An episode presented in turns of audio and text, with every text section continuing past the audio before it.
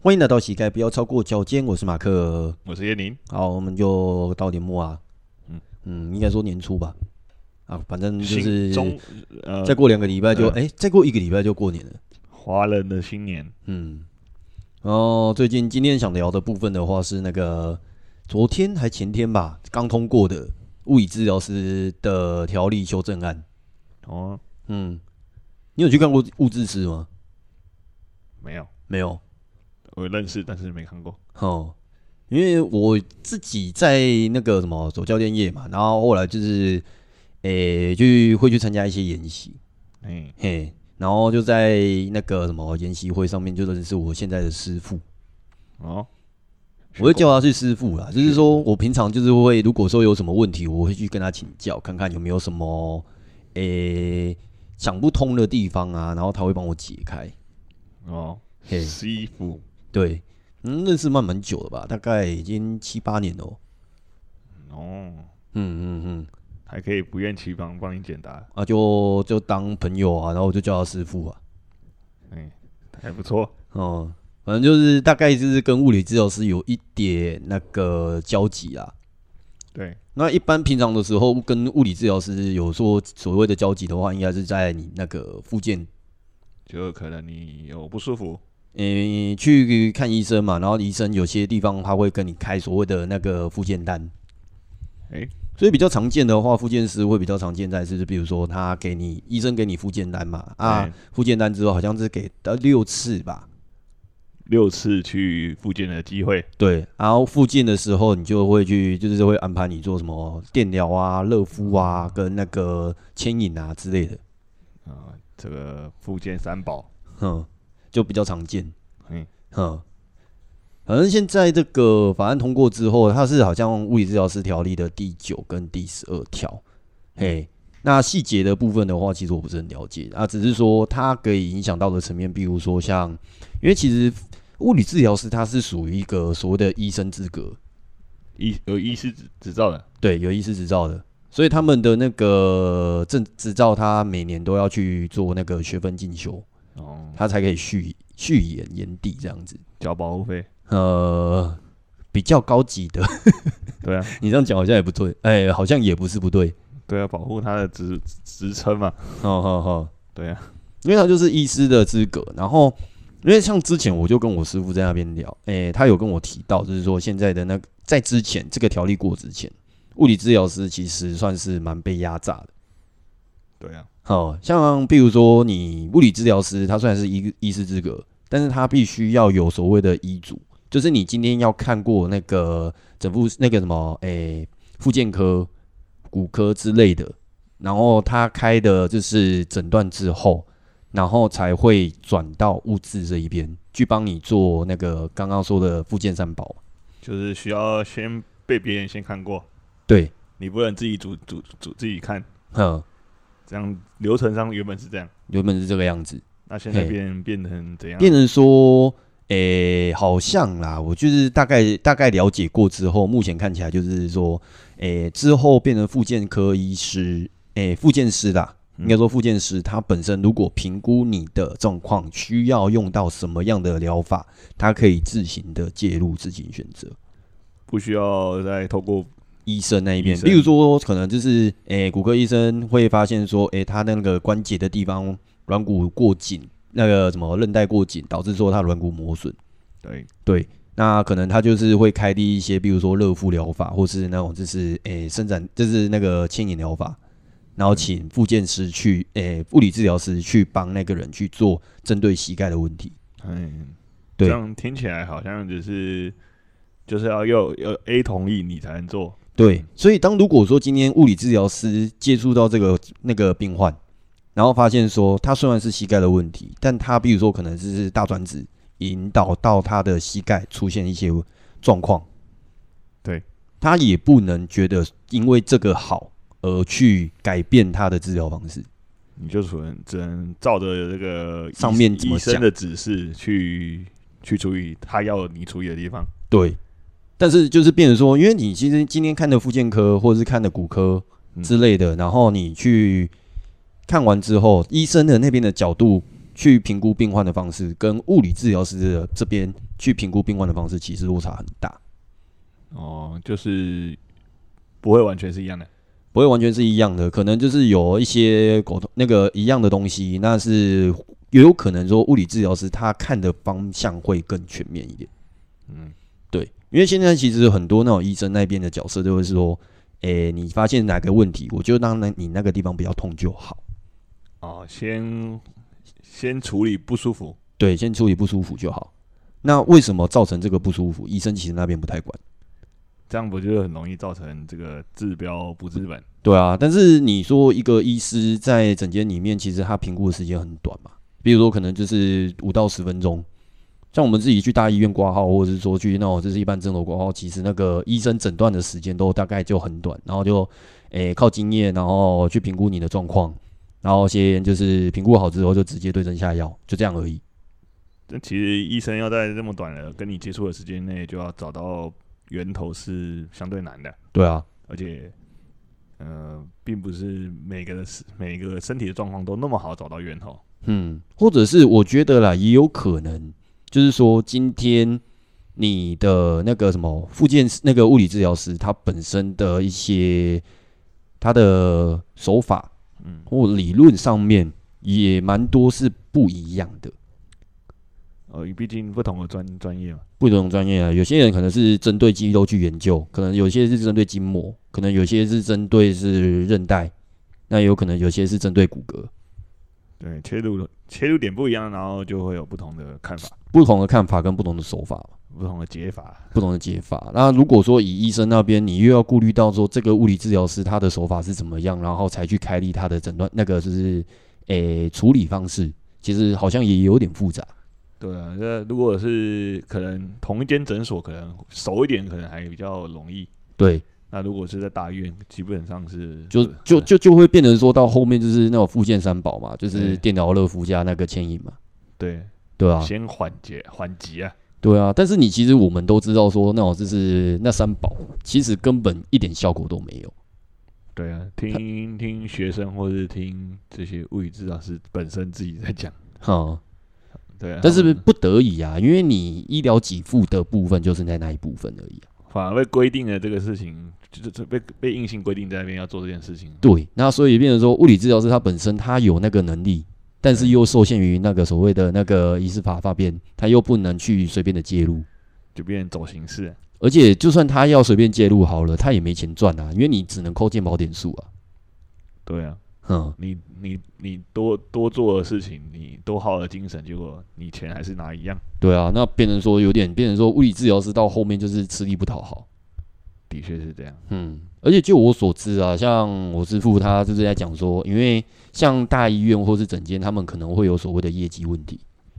有业绩压力啊。还是会有业绩压力啊，就是说你今天一个人要负责多少的健保点数啊。哦，嗯，所以他可能为了要去拼那个健保点数，那导致说他一天要接到二三十甚至五十个病人，哎、五十个很多哎、很多啊一，超多一的个啊、人如果看五分钟，这样看多久？你没有你你你看医生看五分钟 OK，但你对做物质，你要哦做五分钟，你其实做不了什么啊，哦，平那平均大概一个人会大概花多花多少时间？就一个点数，一个健保点数就十五分钟嘛。十五分钟。那其50实个如果说像我们教练的话，我们就是我们可以针对 person to 那个 P to P 嘛，嗯对，那个 person to person，然后但我们在处理的时候，比如说不能说处理啦，我们在授课的时候一次就一个小时为基准嘛。对啊，那如果说你一天八堂课，八个小时，其实就有点紧绷。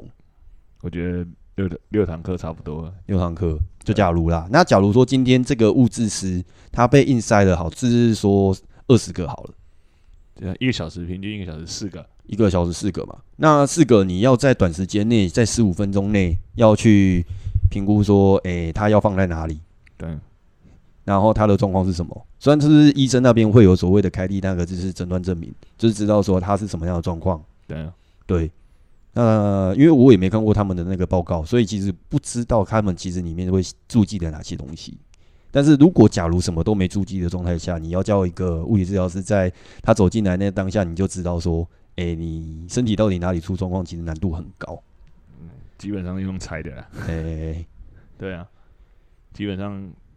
还是得要先了解状况，因为毕竟医生看的角度跟物理治疗师看的不太一样。嗯，医生判断完之后，你还要自己再重新再判断一次，对，然后可能再找其中间其中有有哪些是相对应的一样的，嗯嗯嗯嗯，他们可嗯能是这样，我猜啊。或者是说他发现这个病患对啊的状况是怎么样，然后他就会以自己的角度去写填写评估单吧。然后，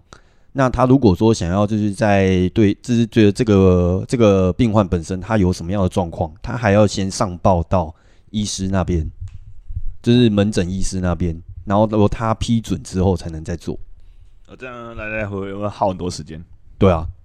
而且流程很很麻烦的、啊嗯，这是一部分嘛。第一个就是说，诶、他要处理的时候要先经过医师评估，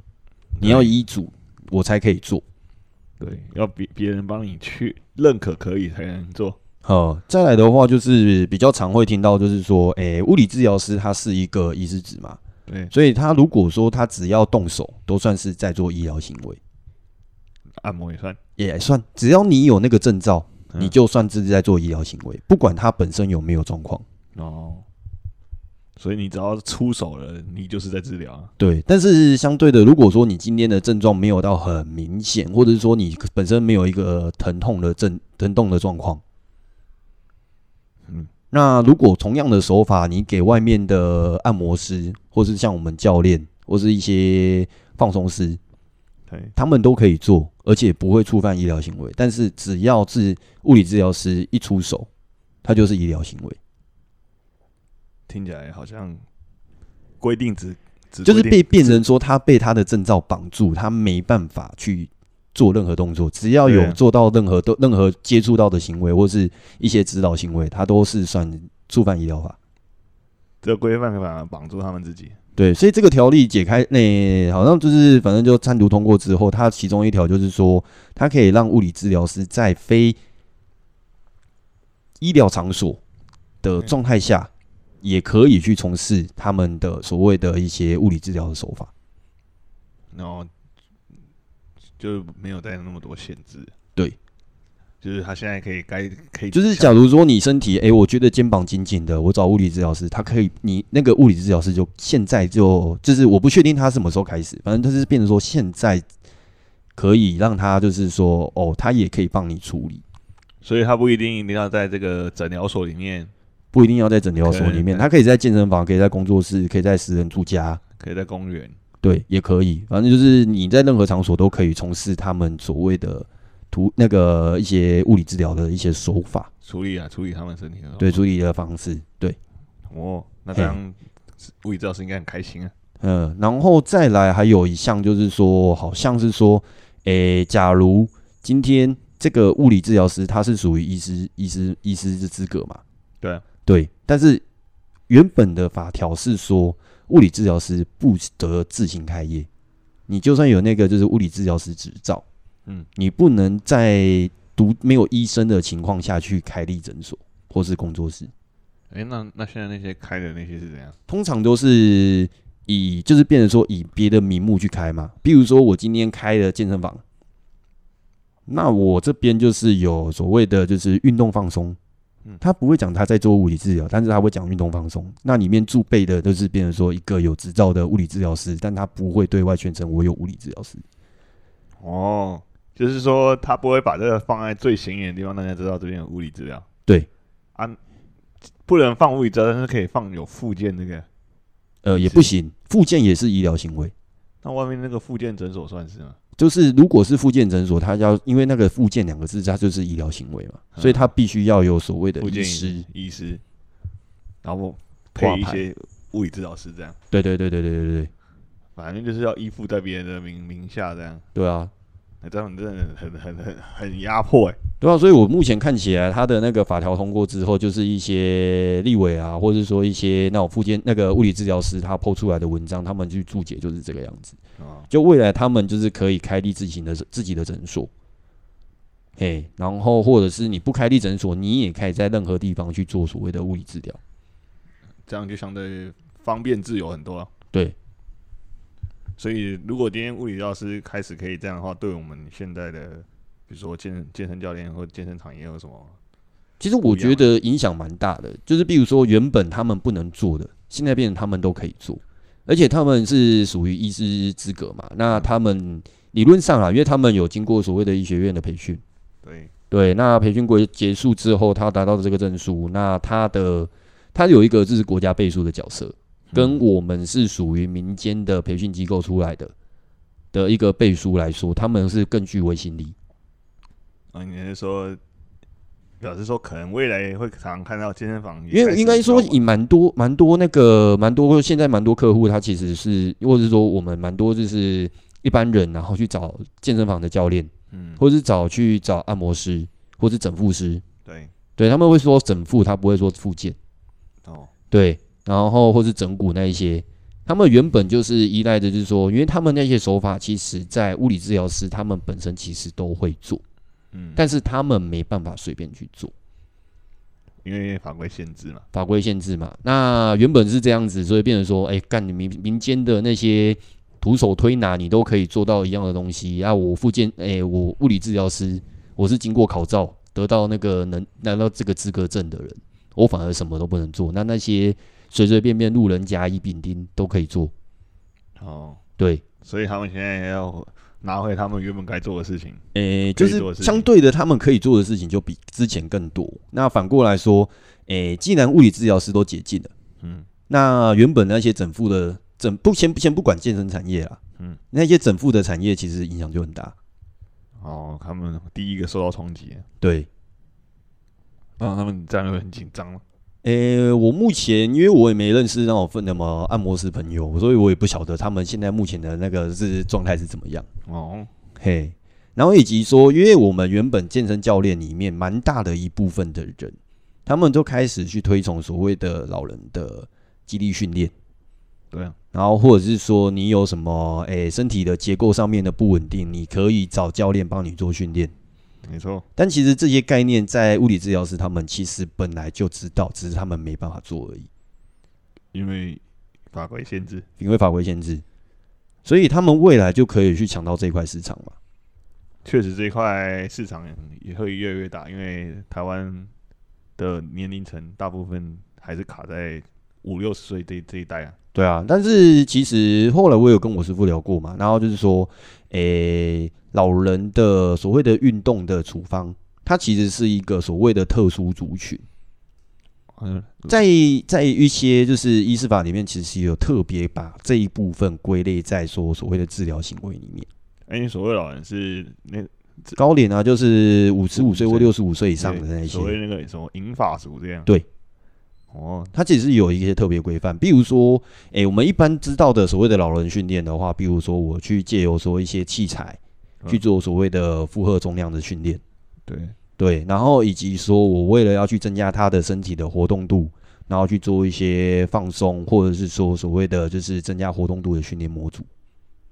嘿，对，然后或者是说有些人会针对反应力嘛，打麻将，诶、类似就是手眼协调之类的，反正就是一些身体的反应嘛。因为有些老人家就是到越年纪越大，那你的身体的一些动态神经退换，退化，或者是说你的脑袋跟你的身体对不上，对，对脑脑袋想很快，手动很慢，对。然后有一些会针对说，比如说可能是高血压、糖尿病的一些诶训练处方的调整。所以各种状况都有相对应的这些训练或者是这个，都有人在做，对，都有人在做。但是对于物理治疗师，他们其实是有针对这一部分去做研修，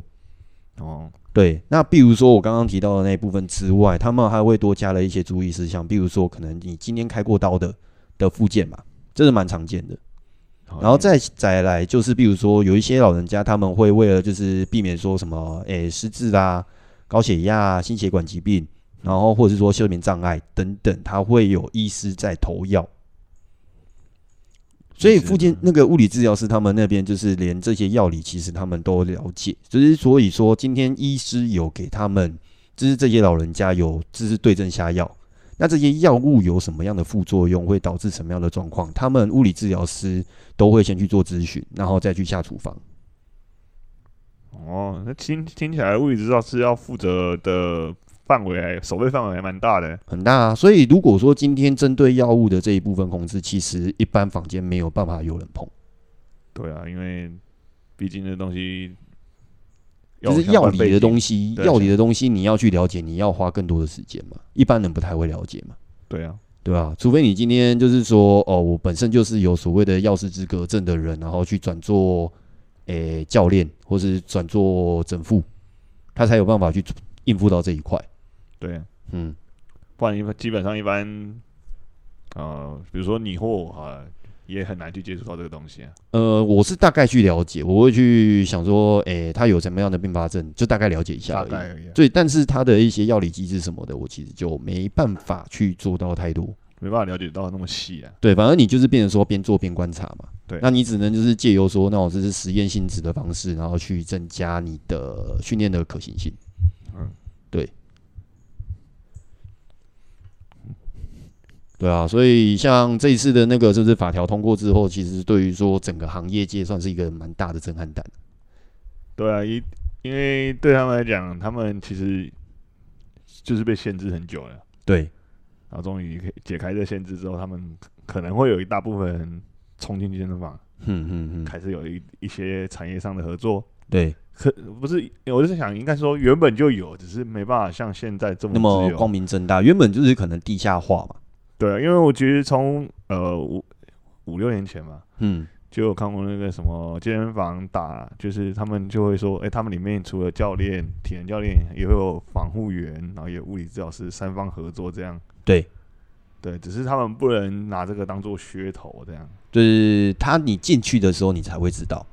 对他们可能在，比如说你在参观或者是你在体验当下体验之后，他们同学会提到一下，但是不会把这当做他们主打的东西，对，就是让你知道说，哦、我们这样这边有这样合作。不过，其实像你这样子讲的话，其实像对于所有一些球队人员，就是一些职业队啊，那像以现在的职业队，他不是会配几是说会有所谓的体能教练，对，会有一个技术教练，哦，然后会有防护员，对啊，然后营养师。嗯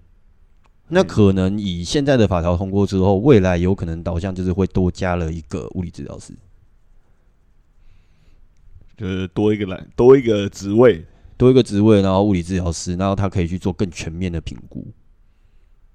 对啊。嗯，不过我觉得，我看国外好像，呃，有防护员，也有物理治疗师，也有只有物理治疗师，或是只有防护员这样。因为物理治疗师的角色，其实防务员的角色，他就是说针对你当下的伤痛下去做处理嘛。对，对，那物理治疗师他可以是以预防的角度，然后下去做处理嘛。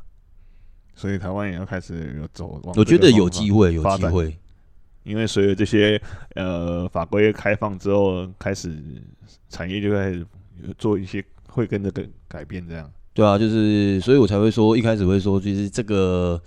诶、这个法案条例通过之后，三读通过之后，其实就会解除了很多物理治疗师这个职业的一个限制。嗯，那么重回就是像以前，我觉得我记得以前就是有一阵子说那个什么药师也是依附在医生底下，他不能自行去判断说这个药物本身的状况，不能自己乱开药了。不能自己乱开药。对啊，嘿，那后来就也是权力下放嘛，原本都要说药局都要拿处方笺才能才能领药。才能领那些药。对现在好像你还是有一些，就是除了说一些处方用药之外，对啊，那其他一些非处方用药，药师本身就有资格去帮你做调配。对，嗯，那现在的物理治疗师也是这个角度嘛？就是跟以前的药剂师一样，嗯，解开限制。对对对对对。所以像诶、物理治疗师他们就是未来的话，就是原本刚刚有提到是说，诶、他们原本他们就要依附在医师底下，就是比如说可能复健科或者说骨科诊所，嗯，然后或者一些这是一些大医院。对，那这些东西变成说，因为可是他们在那种大医院里面之下，他们就要因为要背负业绩的关系，对然后明明做了可能就是超级多的的病患，对，但是他们又没有拿到相应的报酬。就是被健保卡住了。嗯，所以现在他们可以自己出来开业的话，变成说收入会变得更高。对。就是如果说他们今天有办法去做到一些就是配合的业务的话，比如说像未来可能可能预期会开放，可能像我自己猜，我们自己猜的嘛，就是说预期未来预期会开放，比如说可能是一些职业球队啊，然后或者是说一些相对的那种就是竞赛的项目，嗯他们都可以去做一个合作。这样也不错啊。对，然后以及说，一般如果说他那些物理治疗师，他们可能收费高，价位会比较高一点，但是他们就是可以开立自己的诊所，对，因为他们可以一定会声称，就是说我比隔壁的那个就是按摩还厉害。哦，比那种坊间的传统手法对，之类的，因为传统手法就是师承制嘛。对啊，对啊，那师承制有些人可能连它的原理为什么要这么这么做都不懂，但是物理治疗师他可以就是巨细靡遗的跟你说，哦，这个是因为怎么样导致你的这个状况。对，对，然后甚至是可以跟你说，诶、你的这个状况，你可能去看什么样的医师，请他帮你开什么药，可以比较明确一点、啊。可以更明确，对，对吧？听起来，但是相对的费用一定一定会拉高一些啊。啊，只是说原本他如果说是依附在那种诊所下面，他可能是原本的薪水是那样，那他可以去减少中间的中介，就是我会说中介就是说他原本要也有医嘱他才可以去做的那些东西，我觉得就有点类似这样中介的感觉。哦，对，那它中间减少了那一层剥削的话，它其实可能就是实拿的一些部分可以再更高，所以收入也会变变好一点，对听起来很棒啊。对啊。那像原本那个那个还有另外一个项目，就是说，诶、刚刚有提到的是一些老人的一些训练，对或是整复，或者是说一些附件。那原本就是要配合说，诶、居家居家有一些居家照护的案例，居家照顾，对啊，就是其实有一个所谓的政府配合项目，就是说老人如果说他有需有的需求的话，他可以去跟那个医院申请居家照护，然后他就会配给一个物理治疗师去专门帮你做整复这样子，哦，因为照护是那种看护，不是看护，不是看护，就比如说有一些可能久病在床，然后导致身体的体能退化，然后身体的一些肌肉粘连啊，或者说韧带的地方导致骨骼的地方去有磨损的状况，他可以去借由说申请居家照护的方式，请物理治疗师到居家。但这部分的话，自费项自，因为这个好像比较偏向是自费这算是长照的一部分嘛。长照的一部分。哦，这样听起来蛮长照的。对，但是如果说今天物理治疗师他们可以不需要经过说医院的角度，然后他们就可以接借由说自费的项目，然后去接触到更多的老人的居家照护的话，那其实以社会面来说，他可以去，就是我们现在的一些高龄化族群嘛，嗯高龄化社会，那他的这些人就是可以得到的一些，就是如果我今天的经济能力许可，那我多付一点钱，然后给物理治疗师，他可以帮你做到更全面的事情，哦，让这些需要的人可以有更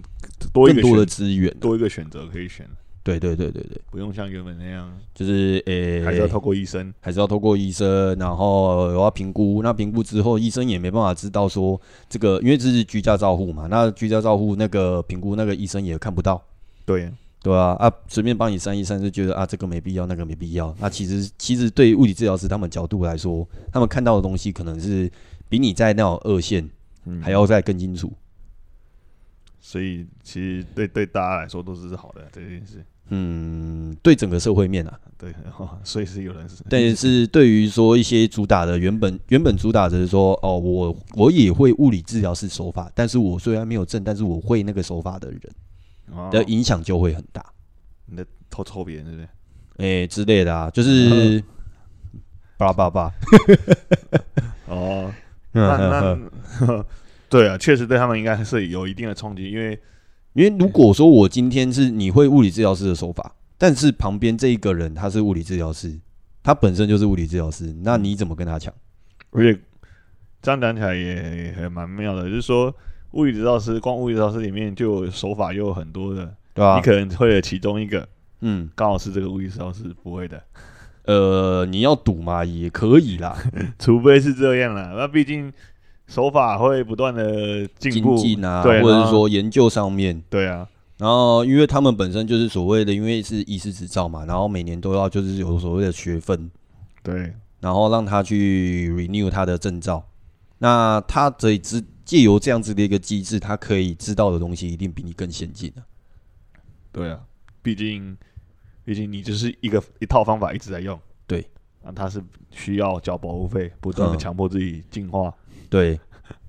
对，这还是会有一些差距在的啊。嗯，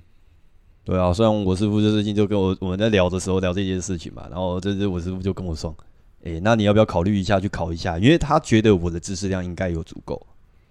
那他就是跟我说，诶、那你要不要重新回去读一下那个医学院这样子，读夜校啊，呃之类的？花个四年就拿到了他说也有二技可以念啊，不过在对高雄二技啊，速德。之类的。因为我之前有认识朋友有去读，嗯，后来好像也读完了，哦、有考 到嗯、有考到，但是好现在好像还是在当教练。哦。觉得可能觉得说当教练比较没有那么帮手帮脚，对啊，嗯，对啊，他也是读夜校，然后花个花个两几年就拿到。嗯，对啊，像其实你说训练运动嘛，其实人体能做的动作就是这些。嗯，对，那你怎么样去引导说你的客户或是你的病患，然后就是解除掉他的身体不舒服的状况，对啊，毕竟根本的问题还是要解决啦。对啊，就还是知识量的问题啊，对，知识量、食物上，刚才之前那些医生那个什么物质师就被一直被压榨的状态，没错他，们就是一天接二三十个人，没错，然后就是那个什么，上次我那个师傅就在讲说，他主管就是三不五时，就在就是强迫一些，诶、比较不会反驳的人，然后硬接一些额外的客户，听起来是诶、应该说不能说客户啊，叫病患啊，强迫接客。强迫接客。但是你要加班的状态下，或者是说你的负，就是精神负荷，或是说肉体那个身体体能的负荷在超标的状况下去做这些事情，其实就相对的，你说不压榨吗？对啊，如果从另外一个角度来看，你看现在虽然社会进步这么多，那身体状况也的人有状况的人也越来越多，这表示说其实还有很多地方可以去改进的呢。对，对啊，不是说，诶、社会资源越来越多，或是社会的这个所有的这些面方方面面都开始进步，但是我们人的状况好像没有变得更好。嗯，不过真的要说啦，你说考到了物理治疗师执照的人，他们可能就是刚刚就是讲还蛮蛮多彩虹屁的，对啊，对那还有一但段时是间其实也蛮多所谓的物理治疗师，你说你读完医学院你就很厉害嘛，也不一定。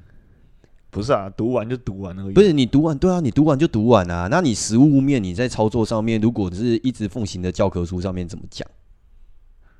的话，对那对啊你其实很多的很多手法，其实在那个时候的研究可行，到后来的一些研究上面，可能就是被打破了。那你还是照着原本的手法下去操作，没有自己的一些